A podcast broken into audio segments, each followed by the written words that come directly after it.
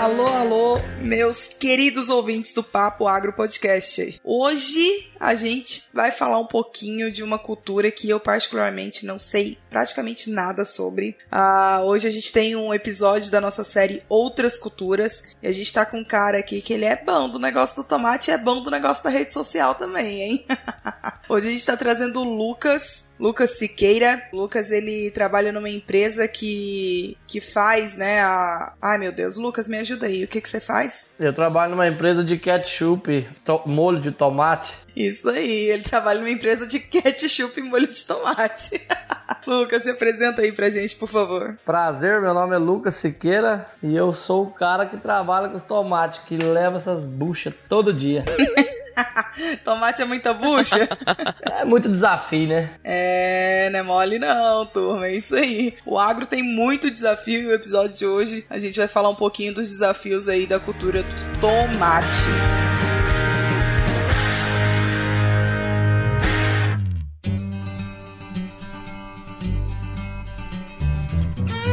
Você está ouvindo Papo Agro, o seu podcast sobre o agronegócio. E hoje com Késia Gonçalves, Vitor Anunciato e Lorena Meirelles.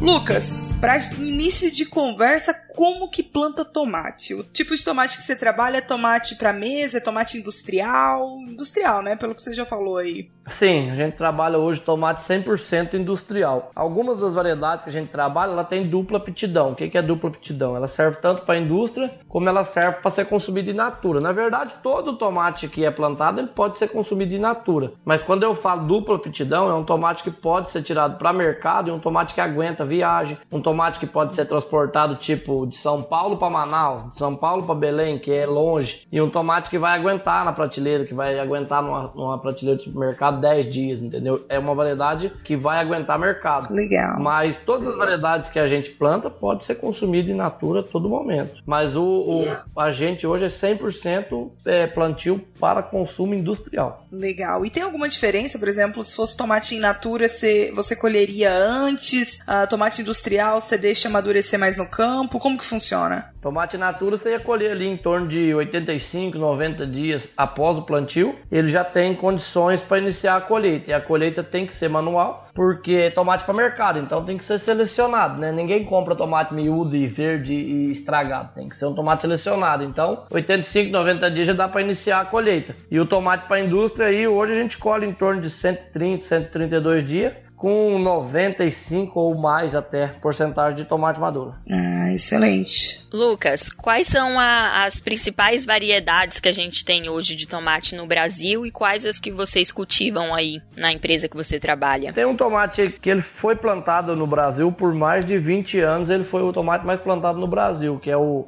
Raiz 9553. Foi um tomate que dominou o mercado aí por praticamente duas décadas. Hoje já temos outras variedades superiores com resistência a pragas, com resistência a doenças. Resistência, né? Eu digo tolerância, porque resistência é uma coisa que eu não concordo muito, porque se tiver resistência, então você não precisa fazer nada, né? Se tem resistência. Mas assim, é, hoje temos já outras variedades que superam. Hoje a gente planta aqui o 9553 e o 7883. São as duas variedades mais plantadas. Ô Lucas, você estava falando de variedade, né? E quando eu estudava na graduação, a gente sempre ouvia, né? Tomate para indústria, tomate rasteiro, tomate para mesa, é cultivo em, em, estufa, geralmente, né? Ou a planta é conduzida. O que que muda das variedades nessa questão de, de anatomia e fisiologia da planta, assim? Ela, o que que ela muda de uma planta para outra, dependendo do, do, do, da finalidade do cultivo? É, porque o tomate que você, é, que você cultiva ele, o tomate varado ou tomate de estufa, ele é o chamado tomate de crescimento determinado. Por que crescimento determinado? Porque ele chega a uma certa altura a planta no, no estaleiro que você corta a guia dela, como diz, você capa ela, você poda a gema pical, e a gema pical é a gema de crescimento. E o tomate rasteiro, ele é um tomate de crescimento indeterminado. Ele não para de crescer. É, ele,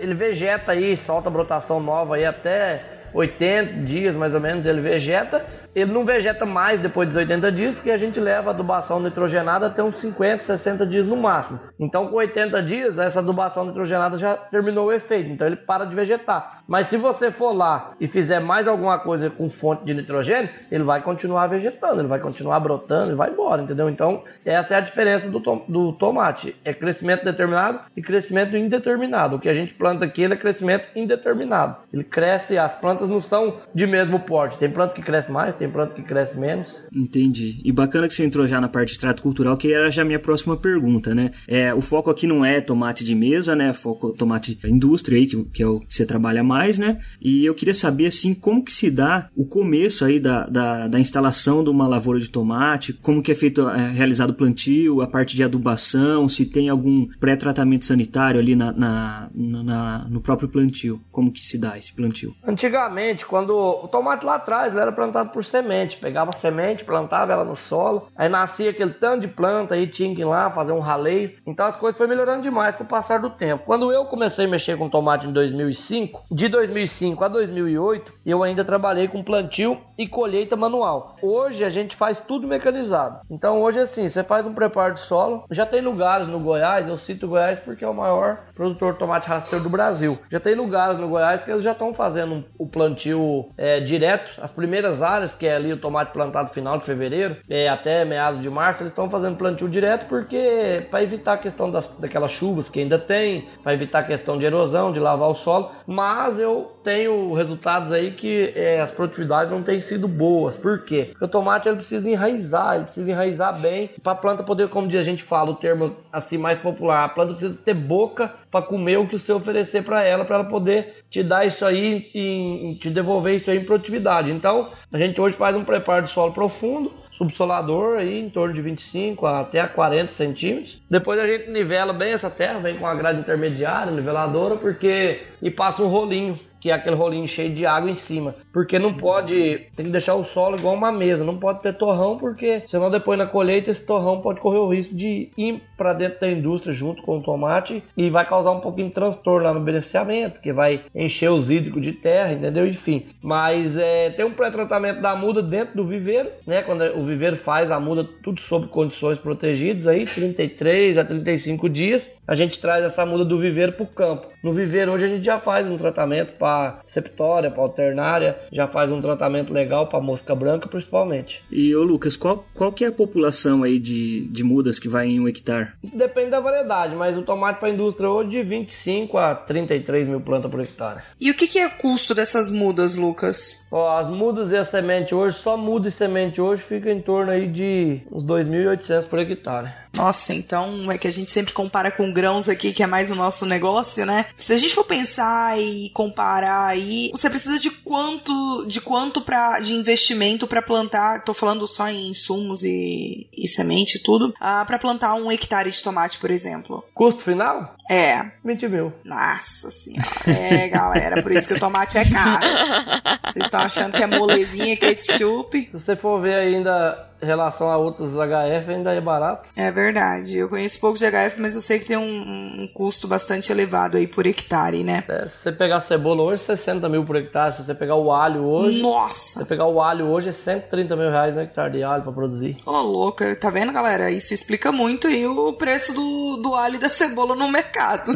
Batata hoje deve estar em torno de 35 a 40 mil já um hectare. O problema é, é as partes de plantio, colheita, encarece muito a cultura. Nessas cultura que eu falei. Entendi. E esses tomates, eles costumam colher quanto, Lucas, por hectare aí, em toneladas? O Brasil hoje tem uma média, uma média que não é legal, sabe? A média nacional hoje ela está em torno aí de 78 toneladas por hectare. A média nacional, 78, 80 toneladas por hectare. Não é uma média legal, porque o custo, o custo hoje vai girar em torno de 70, 75 toneladas. Então, Nossa. a média do Brasil não é legal, mas infelizmente tem pessoal que planta muito cedo no Goiás, às vezes tem área que estão plantando em final de janeiro, então essas áreas não vão ser áreas bem produtivas, entendeu? Então é onde a média cai um pouco. Nós temos áreas aqui, aqui em São Paulo que tem altitude baixa, aqui em torno de 500 a 550 metros. Tivemos áreas aqui que até o pessoal fala, ah, isso é um ponto fora da curva. A gente prefere pensar que é resultado do, do trabalho do dia a dia, mas tivemos área aqui que produziu 142 toneladas por hectare. Foi, Nossa. foi excelente, sabe? O dobro. Então, assim, tivemos áreas em Pato de Minas, que também faz parte da, do, do pessoal, que chegou a produzir 170 toneladas por hectare. Mas assim, aqui conseguimos, nós conseguimos aí trabalhar com a média em torno de 105. Ah, excelente. E a comercialização dessa tonelada é quanto que a indústria paga por tonelada, o Lucas? Ah, isso aí é acertado direto com o produtor, sabe? Uhum. Isso é acertado direto com o produtor. A gente paga é, um valor X por tonelada para o produtor, a indústria subsidia tudo é, para o produtor: adubo, semente, muda, defensivo, nutrição, mão de obra do plantio, mão de obra da colheita. A indústria paga tudo isso aí e, o, e desconta do produtor no final. Vai lá, colhe, produziu tantas toneladas, a indústria tira o custo e o que sobra, que é o lucro, é do produtor. É a gente que faz toda a recomendação das áreas. Então o produtor toca essas roças sem tirar dinheiro do bolso, entendeu? A indústria banca ele. Hum. Agora, esse valor X reais por tonelada, você não posso falar. Ah, entendi.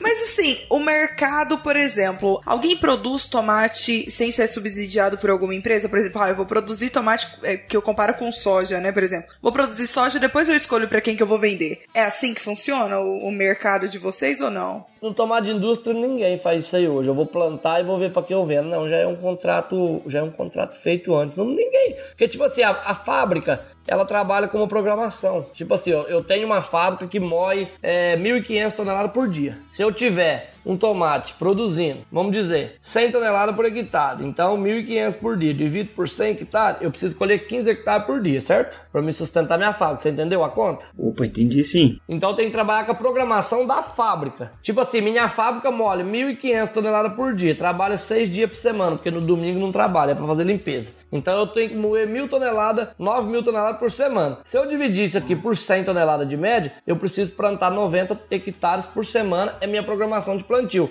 Eu não tenho como, ah, você vai plantar o tomate aí, depois você vê para quem você vai vender. Que hora seu tomate vai ficar pronto? Qual fábrica vai estar esperando seu tomate para poder processar, entendeu? Então tem que trabalhar tudo em cima de uma programação. Entendi. Entendeu?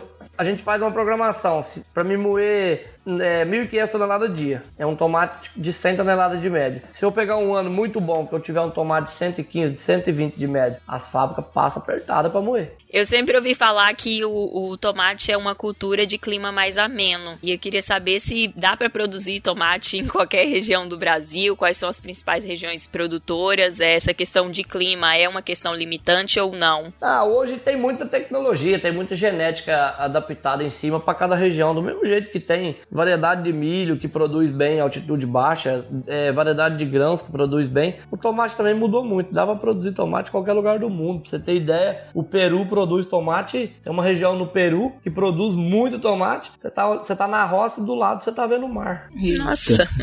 Entendeu? É na areia. Você vai, é, você vai em certas regiões do mundo, é Israel, por exemplo, o pessoal produz muito tomate. Eles têm uma tecnologia muito fina em parte de irrigação. Eles produzem tomate na areia. Nossa. E produz muito tomate. Entendeu? Então é a, é a, realidade de cada região, é os desafios de cada região e as variedades adaptadas para cada região. Mas consegue no Brasil, em qualquer lugar, você consegue produzir tomate. É difícil você tentar produzir tomate agora no Rio Grande do Sul, com a geada que deu lá essa última noite, por exemplo, 6 graus abaixo de zero. Então você tem que escolher a época de plantio, né? Você consegue produzir na época certa. E você falou em irrigação. O tomate é uma cultura muito exigente em, em, água. E qual seria o consumo dela por hectare ou por planta? Você sabe dizer isso pra gente? É, o tomate rasteiro hoje, do, no ciclo dele, do plantio à colheita, é uma média de 600 milímetros um ciclo por hectare. É, mais ou menos como o milho, né? O milho vai girar em torno de 400. Nessa época agora aqui, as áreas de milho doce, que a gente tem o milho doce também, que é, que é para indústria. O, os milhos consomem mais água.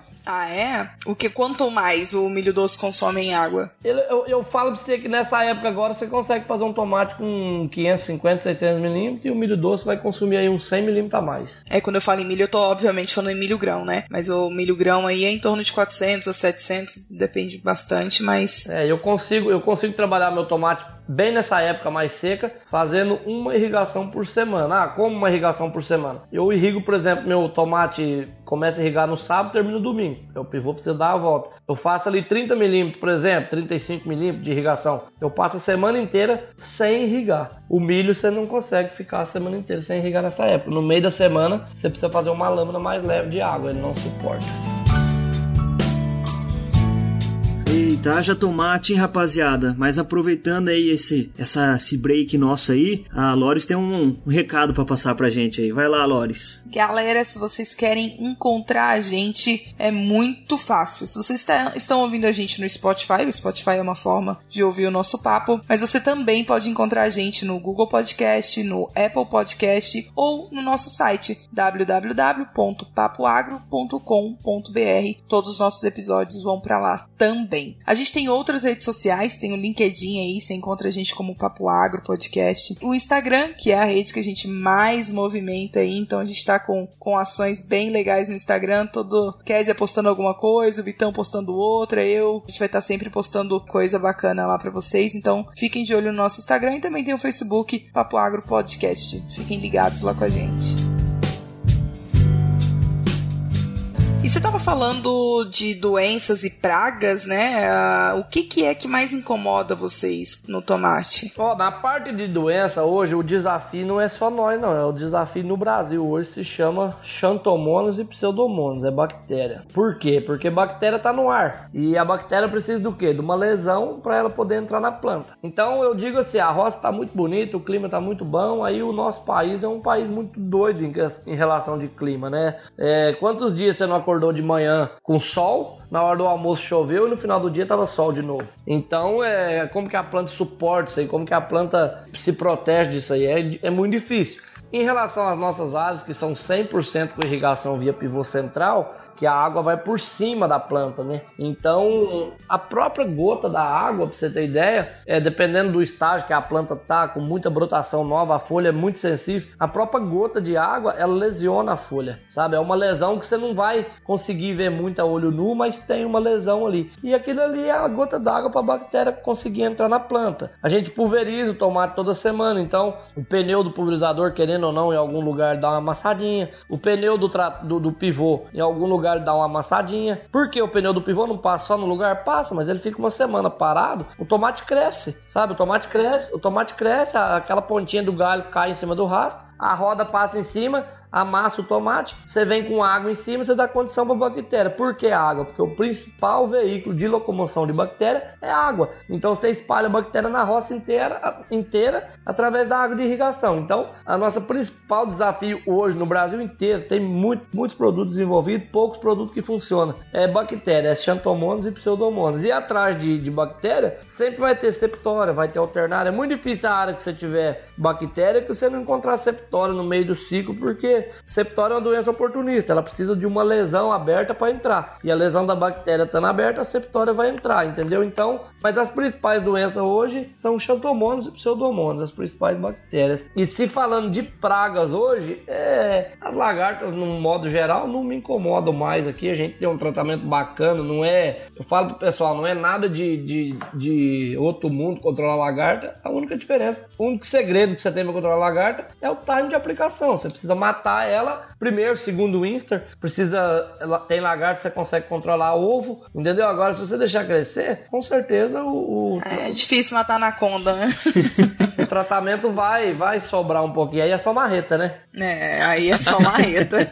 só na unha. E nos últimos anos aí nós estamos tendo um problema muito, muito sério que vem só crescendo, é a questão de acro rajado. Tá tomando muita resistência aos produtos. Tem muito, principalmente aqui na nossa região, tem muito milho, tem muito milho safrinho em volta, então esse milho vai secando, esse ácaro que tem no milho, ele vai migrando para as áreas de tomate que está do outro lado da estrada, entendeu? Então, temos um, um desafio muito grande para controlar esse ácaro, né? Aqui, graças a Deus, nós temos traça nas roças, temos, mas assim, é uma coisa que não me incomoda, tá bem controlado. O pessoal do Nordeste sofre muito com traça, até Soltei um vídeo essa semana aí, acho que a galera gostou, dando umas dicas aí. Mas é o que mais tem incomodado nós hoje é bactéria ácaro rajado no final de ciclo e um pouquinho de trips também por causa do vira-cabeça, né? Ela, ela causa, ela é o, o vetor da virose do vira-cabeça. Mas no geral é isso aí que vem incomodando um pouco a gente. E as variedades, elas têm alguma resistência ou, sei lá, tolerância genética com a essas, essas doenças principalmente? Com bactéria não tem nenhuma variedade que tem. O pessoal fala, ah, isso aqui tem tolerância à bactéria. Tem,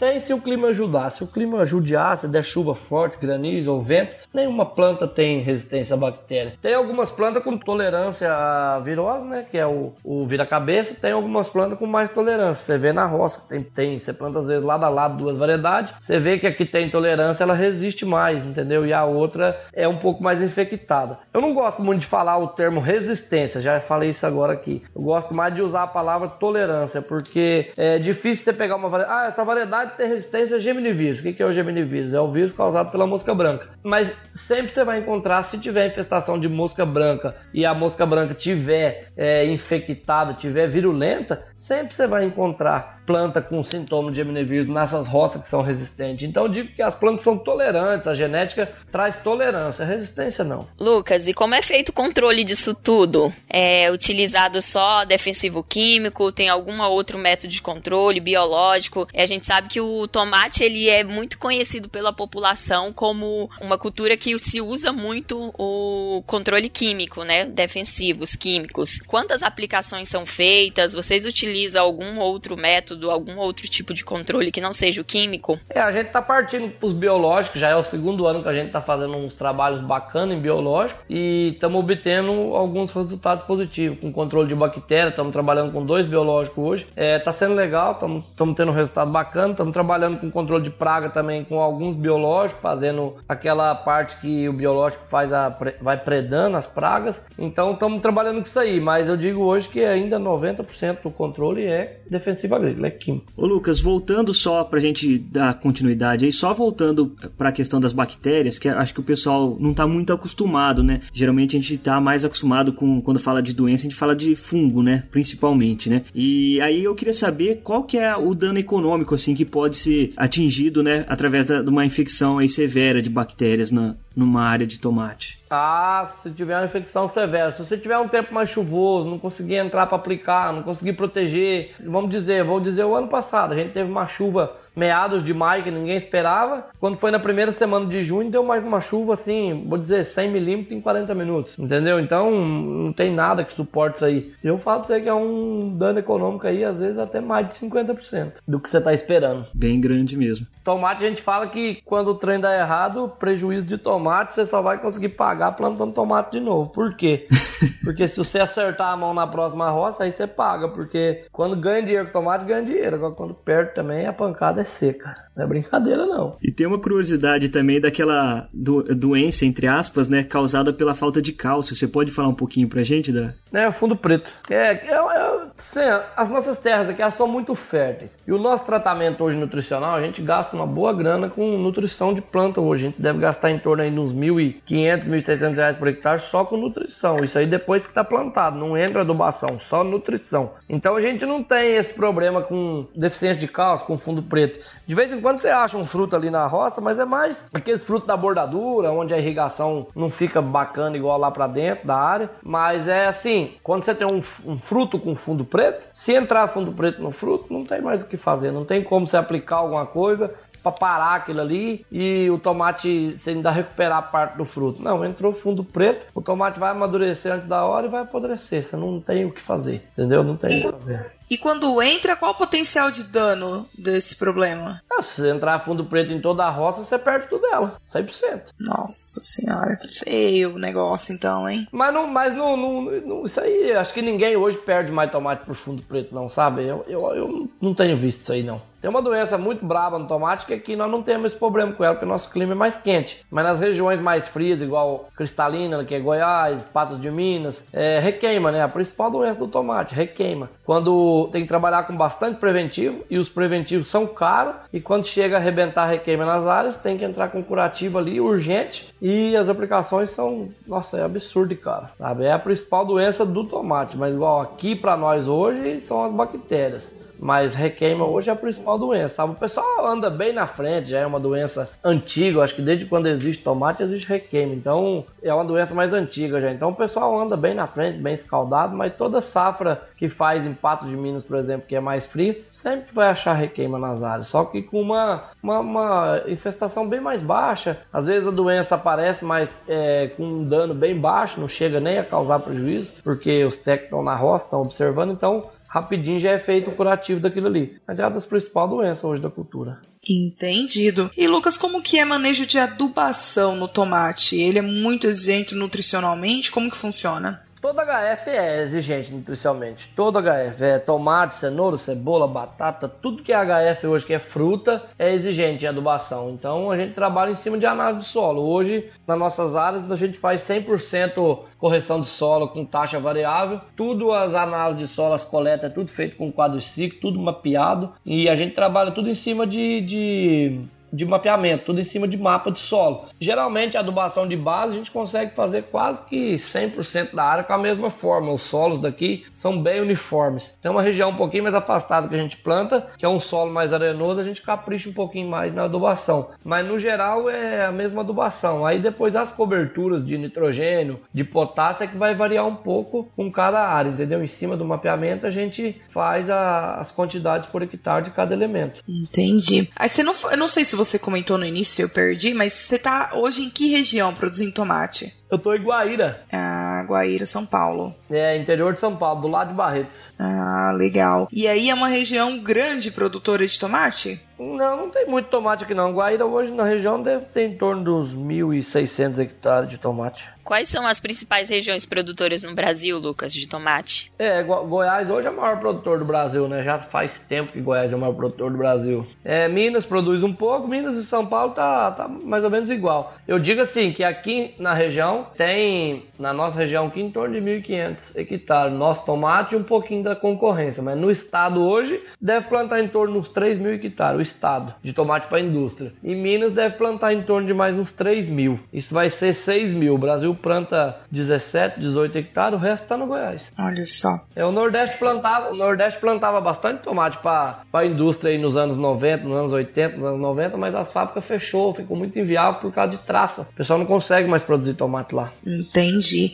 E a traça ela faz o que no tomate, ô Lucas, para quem tá de fora aí tentando imaginar? É uma borboletinha, uma lagartinha, ela fura tudo, fura folha, fura fruto e numa severidade que assusta, sabe? É, pessoal do Nordeste hoje que planta muito tomate rasteiro com, com é, para mercado que eles tiram, estão fazendo aplicação lá dia sim, dia não. Desespero. Nossa senhora. Ela, ela tem uma severidade imensa, tem muita revoada de uma roça para outra, tem estudo aí, o pessoal da Embrapa fez um estudo muito legal que tem traça que vai de uma região para outra e chega a migrar 40 quilômetros, vai pelo vento, pelas correntes de vento, então não é uma praga que você perdeu o controle, é complicado. Aqui a gente tem a vantagem, a gente tem o vazio sanitário, né? Digo assim, em novembro, quando termina as colheitas, a gente fica praticamente 20 dias de novembro, dezembro, janeiro, fevereiro e a metade de março sem tomate em lugar nenhum. Então você consegue baixar bem a população dessa praga, então é o que ajuda no controle depois quando você volta com a cultura no campo. E mosca branca é um problema muito grande no tomate? Já foi maior, já foi maior, sabe? Porque a mosca branca ela causa o, geminivírus, né? O que, que o geminivírus faz? Ele encarquilha toda a planta e a planta para de desenvolver. Então você não vai ter produtividade nenhuma. E se você tiver mosca branca no final de ciclo, ela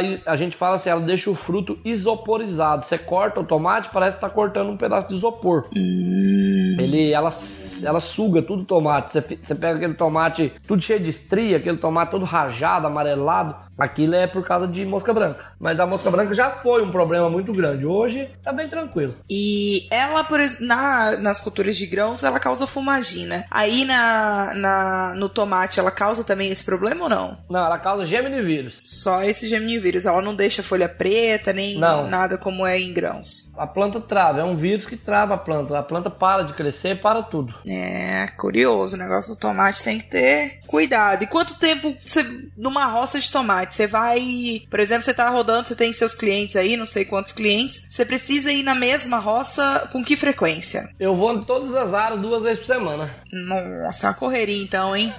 Demais. Por isso que deu trabalho pra não agendar pra gravar, então, hein, Lucas? não, tem dia que tava chegando 10 da noite aqui.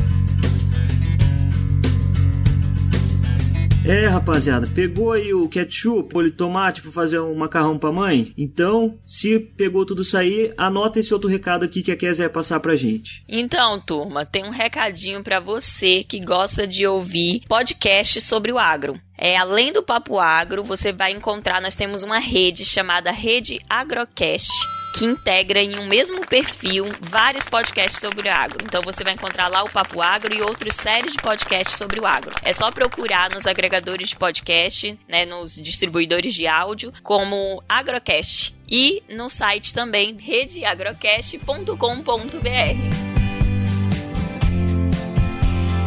Lucas, vou fazer uma pergunta polêmica aqui, não quero colocar você em saia justa, mas eu tive essa informação de um, de um, produtor. Eu tô aqui no Goiás, né? E eu tenho alguns clientes de grãos que também plantam HF, né? Também tem área irrigada e plantam HF. E esses dias eu trocando ideia com um produtor, ele tava falando que as polpas de tomate, que são, né, processadas aí pela indústria, elas podem ficar guardadas e aí ficam guardadas, me corrija se eu estiver errada, né? Mas que eu acho que em, em, bolsas térmicas, né? E aqui a gente tem um, uma indústria aqui próximo, uh, fica guardada em bolsas térmicas dentro dentro de alguns galões e ficam no tempo esses galões. E disseram pra gente que esses galões podem, é, essa, esse, essa polpa do tomate, ela pode ficar guardada aí de 6 até 12 anos até ser consumida que não tem nenhum problema. É verdade isso? É mito? Como que é? Tomate é envasado tudo em, em sacos especiais, é um, um plástico com espessura mais grossa ele é envasado nessas embalagens e ele não tem nenhum tipo de conservante para conservar essa polpa. Por quê? Porque ele é tudo embalado a vácuo, você não tem presença de ar na, na embalagem. Hum. Então lacra esse saco e esse saco é colocado dentro de um tambor de 200 litros e a tampa é lacrada com aquele, com aquele aço que vai em volta. E você faz pilhas em cima dos pallets no tempo. Chuva e sol, não tem problema nenhum. Só que é 5 anos de validade, não é 6 a 10 não, é 5 anos de validade. 5 anos. É, essa polpa fica no tempo, isso é em qualquer lugar do mundo, não é só no Brasil. Isso é na China, que é o maior produtor do mundo, é nos Estados Unidos, é na Índia. Ela fica no tempo, só que ela, ela tá dentro de sacos especiais ali e não tem contaminação nenhuma, porque ela é embalada toda a vácuo e ela fica 5 anos, até 5 anos armazenada. Só que no máximo em 2 anos essa polpa é transformada em ketchup, molho. Ela não chega a ficar 5 anos assim, é muito difícil a indústria que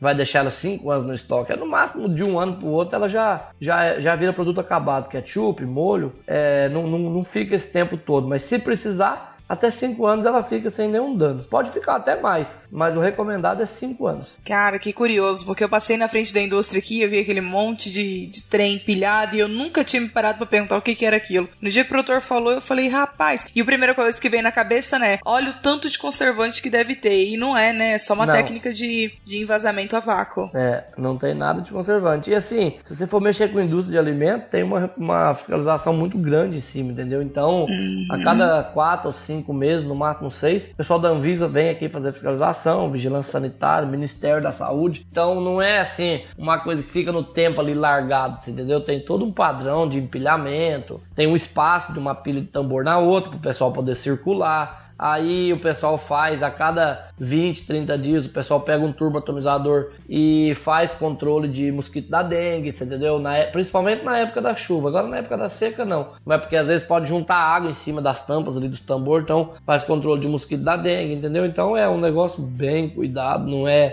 assim jogado é, a Deus dará não, entendeu? Entendi. Ai, bom saber, eu já tava preocupado. Queria saber, Lucas, qual é o mercado consumidor, qual a destinação dessa produção? É toda nacional? A gente exporta alguma coisa? De polpa o Brasil não exporta. Brasil não exporta polpa. É, eu, eu, até ouvi uma, uma live agora, duas horas atrás, o pessoal do, da página Tomate Industrial fez uma live hoje falando o que, que o Brasil precisa para exportar polpa e até deixei lá umas perguntas na live e não fui respondido não, eu acho que eles não gostou das minhas perguntas. E o que que precisa, você sabe? Não, precisa, não, precisamos ter mais qualidade hoje, só que o nosso clima às vezes não permite isso aí. E o Brasil não é autossuficiente. O Brasil hoje importa de 40, 50 mil toneladas de polpas por ano. Então, como que o pessoal está querendo ver o que, que precisa para exportar se o país não é autossuficiente? Nós não temos tomate suficiente para abastecer nosso mercado interno. Como que a gente vai pensar em exportar isso aí? Então, assim, o nosso país é, consome muito tomate. Eu estou falando de polpa. Agora, de produto acabado acabado. O que é produto acabado? Ketchup, os molhos em geral. É, hoje exportam para muitos países. Para muitos países. Aqui exportamos para mais de 60. Olha só. Mais de 60 países. Agora, polpa não. Ninguém exporta polpa no Brasil. O BRICS da polpa da China hoje está em torno de 6 graus. BRICS, o BRICS da Califórnia, hoje em torno de 5,5, 6 graus BRICS. O BRICS do Brasil é 4,35 de média. Então, nós não temos competitividade com esses países e o custo de produção nosso é mais alto. Eu até, até ainda falei, vamos supor que a nossa qualidade seja igual a deles. Só que a polpa deles custa 10 e a nossa custa 15. Eles vão comprar a nossa polpa? Ninguém vai comprar uma polpa mais cara, sendo que tem uma mais barata de qualidade igual, entendeu? Só que a nossa polpa, além de, além de ser mais cara, ainda é de qualidade inferior. Lucas, só pra gente uniformizar a informação aí, quem tá ouvindo a gente não sabe o que é BRICS, ajuda a gente aí com esse conceito. BRICS é o açúcar da polpa, é o, é o doce da polpa, é o que vai determinar quanto mais BRICS tiver, menos polpa você gasta, menos quilo de tomate você gasta para fazer um quilo de polpa. Hoje a gente gasta em média 8 quilos de tomate, vamos dizer assim, 8 toneladas de tomate para produzir uma tonelada de polpa. E se a gente e com um BRICS em torno de 4.3. Se a gente tivesse um BRICS de 6 igual a China, os Estados Unidos tem, a gente gastaria em torno de 5,5, 5 toneladas e meia para fazer uma. Então, olha a diferença que dá nisso aí, duas toneladas e meia a menos, entendeu? Olha, olha transforma isso aí em dólar, que a polpa é cotada em dólar, transforma isso em dólar que você vai ver é o tamanho da diferença que é isso aí, entendeu? Então, BRICS é o, é o grau de açúcar que, que o tomate tem. Toda, toda fruta tem BRICS, o maracujá tem BRICS, você entendeu? Toda fruta tem o grau BRICS, é a doçura da, da, da fruta. Pode comer o tomate, você come aquele tomate para salada que você come no sacolão, aquele tomate redondo, corta ele e observa o tanto de água que ele tem e o tanto que ele é mais azedinho. E pega um tomate tipo italiano, que é esse tomate comprido, que é o tomate para indústria. Corta ele para você ver como ele tem menos água, é mais intensa a cor dele e ele é doce. Ele é um sabor mais adocicado, mais gostoso. Ô Lucas, e o, o tem essa importância toda, né? Como você bem falou aí, até, afetando até o rendimento, né? Tem uma, um bom efeito no rendimento ali da polpa. E vocês com certeza devem fazer o um monitoramento desse BRICS no campo, né? Para época de colheita, ou tem a, a já assim uma época época já pré-definida que já sabe que o BRICS vai estar tá bom e já colhe ali? Como que é que é feito esse, esse monitoramento aí? Não, é, é, cada variedade já tem um BRICS determinante, você entendeu? O pessoal quando vai desenvolvendo uma variedade nova, ah, eu quero fazer um teste esse ano, tem uma variedade nova, tal, o pessoal vem apresentar, ah, tá dando, tá dando 1.8 de cor, tá dando 5 de BRICS, entendeu? Tem um, um, aparelho que você mede o BRICS lá na roça, você pega o tomate, corta e pinga umas gotinhas ali no aparelho, coloca no olho, você vai ver uma tabela lá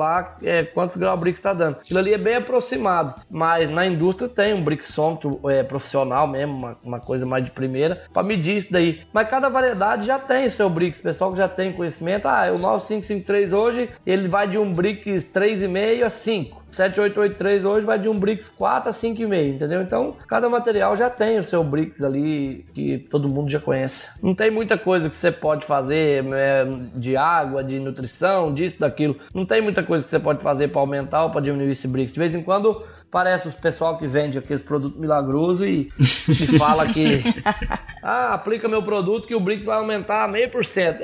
Acredito, sabe? A gente já testou muito isso aí. Não que eu tô desmerecendo ninguém, mas é, assim, é um pouquinho de experiência que a gente já tem nessa parte aí, entendeu? Geralmente as primeiras áreas que, é, que são plantadas em março, fevereiro, março, que a gente tá colhendo agora, é, geralmente o BRICS é um pouquinho mais baixo, que é uma área que sofreu mais com climas, pegou um pouco mais de chuva, entrou um pouco mais de doença, e isso vai interferir no BRICS. Tomate não concentra. Agora, essas áreas plantadas de 15 de abril para frente, geralmente todas elas têm BRICS bacana, tem BRICS bom.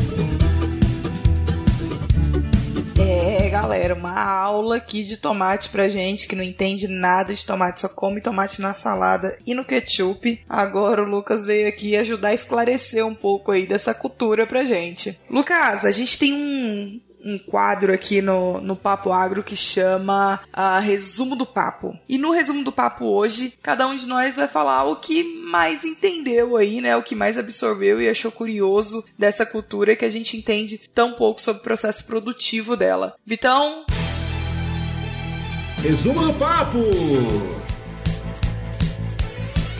Vamos lá, pessoal. Pro meu resumo do papo, então, o que eu achei mais interessante desse papo todo foi essa relação íntima que tem do campo com a indústria, né, pro tomate e indústria. Então, quando você tem essa logística toda pensada, né, para a produção tanto da, do campo ali para a indústria, você acaba tendo né, essa, essa ligação maior. E isso tudo envolve questão de, de agregar valor no, no, produto, né? Quanto mais trabalhoso o que for assim, ele vai, ele vai agregar mais valor. Então por isso que o, o tomate também é um, é um, um, algo caro ali de se produzir, né? Mas também, com certeza, tem a, a, rentabilidade dele ali. Então acho que é esse que ficou mais legal para mim aí, de todo esse essa, essa ópera aí que o, que o Lucas trouxe pra gente aí. Então, pessoal, nossa, aprendi muito, viu? Hoje é, fiquei bem surpresa com algumas informações. Eu acho que a, principais, a principal delas foi essa que a Lorena trouxe e o, o Lucas confirmou com relação ao envasamento né, da polpa. Eu não sabia também também dessa informação de quanto tempo é, podia se manter elas armazenadas e a campo, e muito menos que não se utilizava conservante para isso, que é apenas uma técnica. Então, para mim, isso foi bem surpreendente. Me surpreendi também pelo fato do Brasil é, ainda não ser autossuficiente na produção, de importar ao invés de exportar, né? E também sobre todas as dificuldades que tem ainda com relação à produção de tomate no Brasil. Ah, meu resumo do papo é que eu acho que eu vou arrumar um hectarezinho e vou plantar tomate. Mexe que não. Porque a indústria. É, moço, ó, a indústria. Me contrata. Depois ela só pega a parte dela. Tem o contrato tudo bonitinho. É só produzir, né? Tem que rezar pra, pra dar tudo certo. Brincadeiras à parte, acho que vou ficar na, no grão mesmo, que é mais meu negócio. Mas acho que a informação que o Lucas trouxe pra gente, uh, eu fiquei bem curiosa quando eu vi a situação do, dos tambores lá com, com tomate, como a Kézia falou aí. Eu acho que a informação que ele trouxe pra gente me trouxe um alívio de saber que não é só que não é conservante, né? É, e eu fiquei bem, bem curiosa com, com esse ponto. E obrigada, Lucas, por esclarecer, né?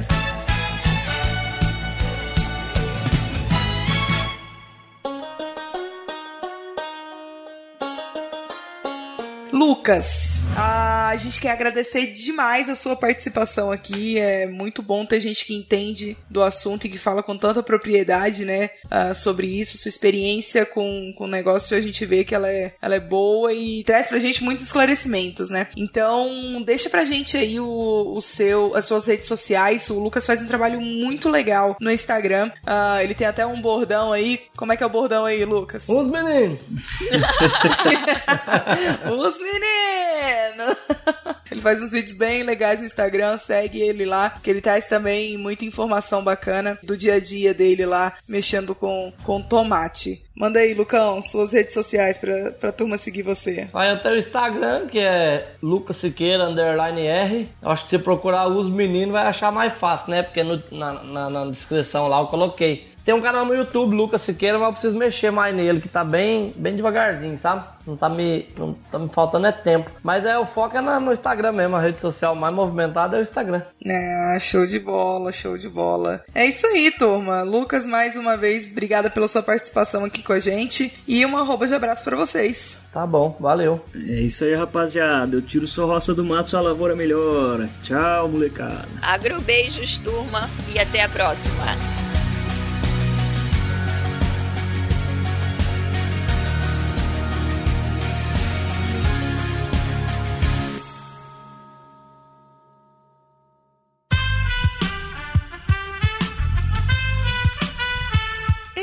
Podcast foi editado por Aerolitos Edição Inteligente.